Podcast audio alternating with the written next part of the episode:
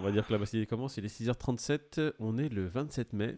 Bonjour à tous qui nous rejoignent, bonjour à ceux qui nous écoutent en podcast, ceux qui nous regardent en vidéo quotidiennement. C'est un plaisir de vous retrouver ce matin. Salut Pete, salut David. Salut Moïse, salut Peter. Un plaisir de les retrouver eux, un plaisir de vous retrouver vous. Je me pose encore la question. Ouais, Pete, juste un truc, tu n'as pas besoin de te rapprocher de ton micro. Tu es assez fort comme ça, tu peux rester derrière, tranquille, tranquille, tu, tu, tu vas leur casser les oreilles. Allez, depuis ma cuisine, on va regarder ce qui se passe sur, le prix des marchés. Ouh là là, ça pique les yeux là. Un Bitcoin à 28 907 dollars, un Ethereum à 1758 dollars. Alors, on va s'arrêter juste là. Ethereum qui vient de casser son support, enfin, il se passe quelque chose. Un Ethereum qui perd 10% pratiquement, un Bitcoin qui perd pratiquement 3%. Allons sur le tableau général. Le tableau qui nous indique que vraiment tout est rouge. Hein. Ah, même le tronc qui était initialement un peu vert se retrouve en rouge. Messieurs, on va pas vous faire un résumé de tous les prix. On va juste vous dire BNB en dessous de 300 dollars, XRP 39 centimes, Cardano 46 centimes, Solana 41 dollars, Dogecoin 0.07 centimes. On commence à descendre un peu plus bas.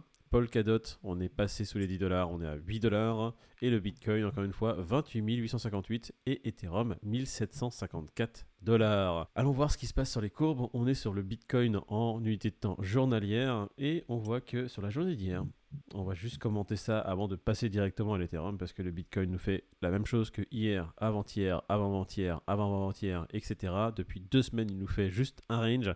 Il évolue dans son petit couloir, sauf que hier, il est passé en dessous son support. Son support qui est à, on va dire, hop là, 28 500 environ. Il est passé vraiment sur les 28 100. Donc il a cassé légèrement cette ligne, son support. Et il recommence sa journée gentiment au-dessus. Donc euh, logiquement, dans les jours qui arrivent, il devrait continuer dans son couloir, même s'il est très proche dans son support. Nous, ce qu'on aimerait ici, c'est qu'il casse enfin son support pour aller un peu plus bas. Allez, on va voir ce que fait l'Ethereum, parce que l'Ethereum, lui, a enfin cassé son support. On voit que son support était à 1900 dollars environ, pour une résistance haute à 2150, et boum, aujourd'hui, on est à 1752. On est un peu en pleine pampa, à l'air libre. On a pris son parachute, on a sauté pour... Pouf Allez, en pleine incertitude. Où est-ce qu'il va se retrouver? On ne sait pas encore. Il faut savoir que son prochain support majeur se trouve aux alentours des 1400, 1500, 1400 disons. Peut-être que euh, les prix vont descendre jusque-là, ou euh, peut-être qu'il va se reprendre dans la journée. Wait and see. Hein on va pas spéculer, pas dire ce qui se passe. On va juste dire que son support est cassé. Il est en pleine pampa dans, à l'air libre. Hein, d'accord? Il a un parachute. Normalement, il devrait rebondir s'il tombe assez bas aux alentours des 1400. Voilà, on passe au Crypto Grid. Le prix Grid qui aujourd'hui est à 12, messieurs. Je vois qu'il est. Il qui prend cette direction-là, le Crypto Grid, il bouge pas, d'accord. Apparemment, il apprécie. Il apprécie. Euh, Je sais pas. Il reste à 12. Ouais, je pense qu'il sera peut-être à 14. il va peut-être passer à 30.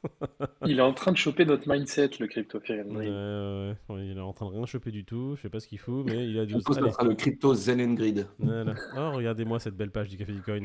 On va passer directement aux news, messieurs. Allez, première news. De la blockchain au métaverse industriel, de point. Microsoft chamboule le monde du travail. Ouais, Microsoft qui fait pas mal de, partenariats là en, ce moment. Apparemment aussi, euh, ils lancent leur euh, blockchain avec euh, leur métaverse et leur logiciel pour les entreprises. Donc en gros, ils essayent d'axer la technologie pour les entreprises, Microsoft.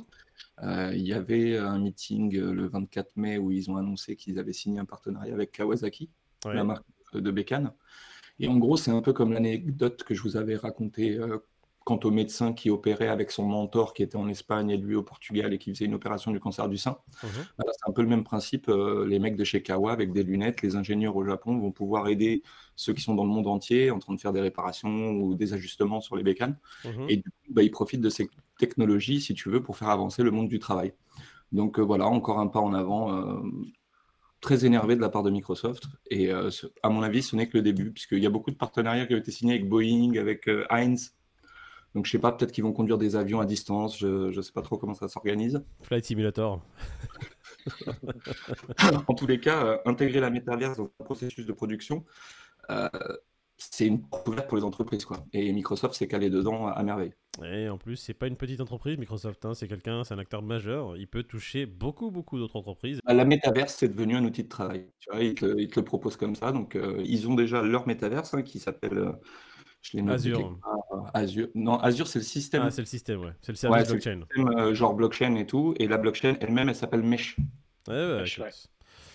Voyons voir ce qui se passe dans les jours à venir sur Microsoft. De toute façon, Mi- Microsoft qui n'allait pas laisser le train de la blockchain passer, hein. il l'a pris à bras le corps. Il a déjà justement son service Azure. Du coup, pour résumer, euh, sa blockchain qui est Mesh et euh, beaucoup d'outils qui arrivent pour faciliter la vie aux entreprises et donc vendre beaucoup de services. On peut dire ça?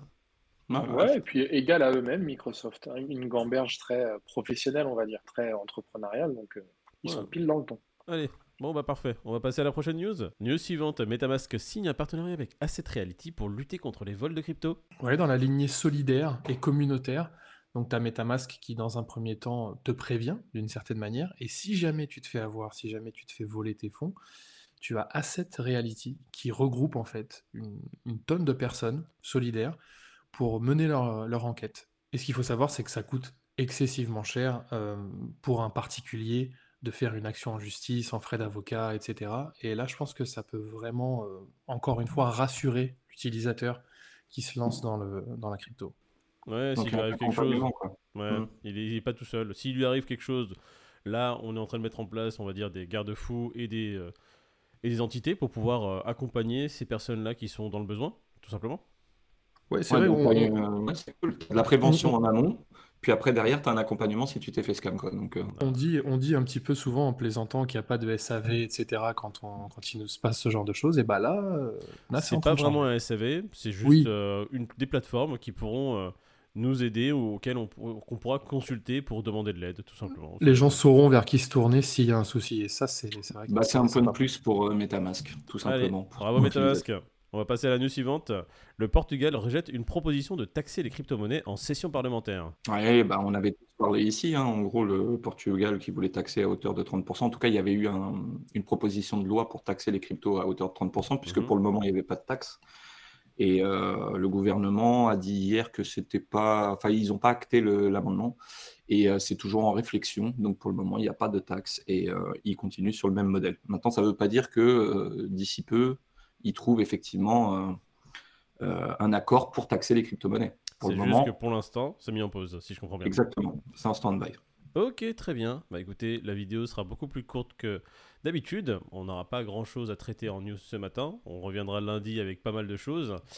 Ou sur les réseaux euh, dans la journée si Voilà. jamais vraiment il y a quelque chose de marquant. hein. Ça sera Twitter, euh, ça sera notre Instagram et ça sera nos pages sur lesquelles on est présent. N'hésitez pas à vous connecter dessus et à nous follow. Euh, si la vidéo vous a plu, comme d'habitude, n'hésitez pas à David. Voilà, Gros pouce l'air. bleu des familles. pouce bleu des familles, n'hésitez pas à vous abonner. Pour notre part, on se retrouve dès lundi matin. On vous souhaite un bon week-end. Euh, un petit mot pour la fin, les gars? Abonnez-vous les gars, bon week-end à vous. Surveillez l'Ethereum parce qu'il a enfin pris une initiative. Donc Ouais. euh, faites gaffe quand même. Et puis, euh, Ouais, on, sait que, quand même. on sait que le week-end, ça peut être un peu traite de temps en temps, euh, malgré que les Ouais. institutionnels ne soient pas là. Mais euh, on va quand même profiter pour se reposer un petit peu et avec un œil sur le côté pour checker euh, ce qui se passe. Sur l'Ethereum, tout à fait. Allez, bonne journée, ciao, bon week-end. salut les gars. Ciao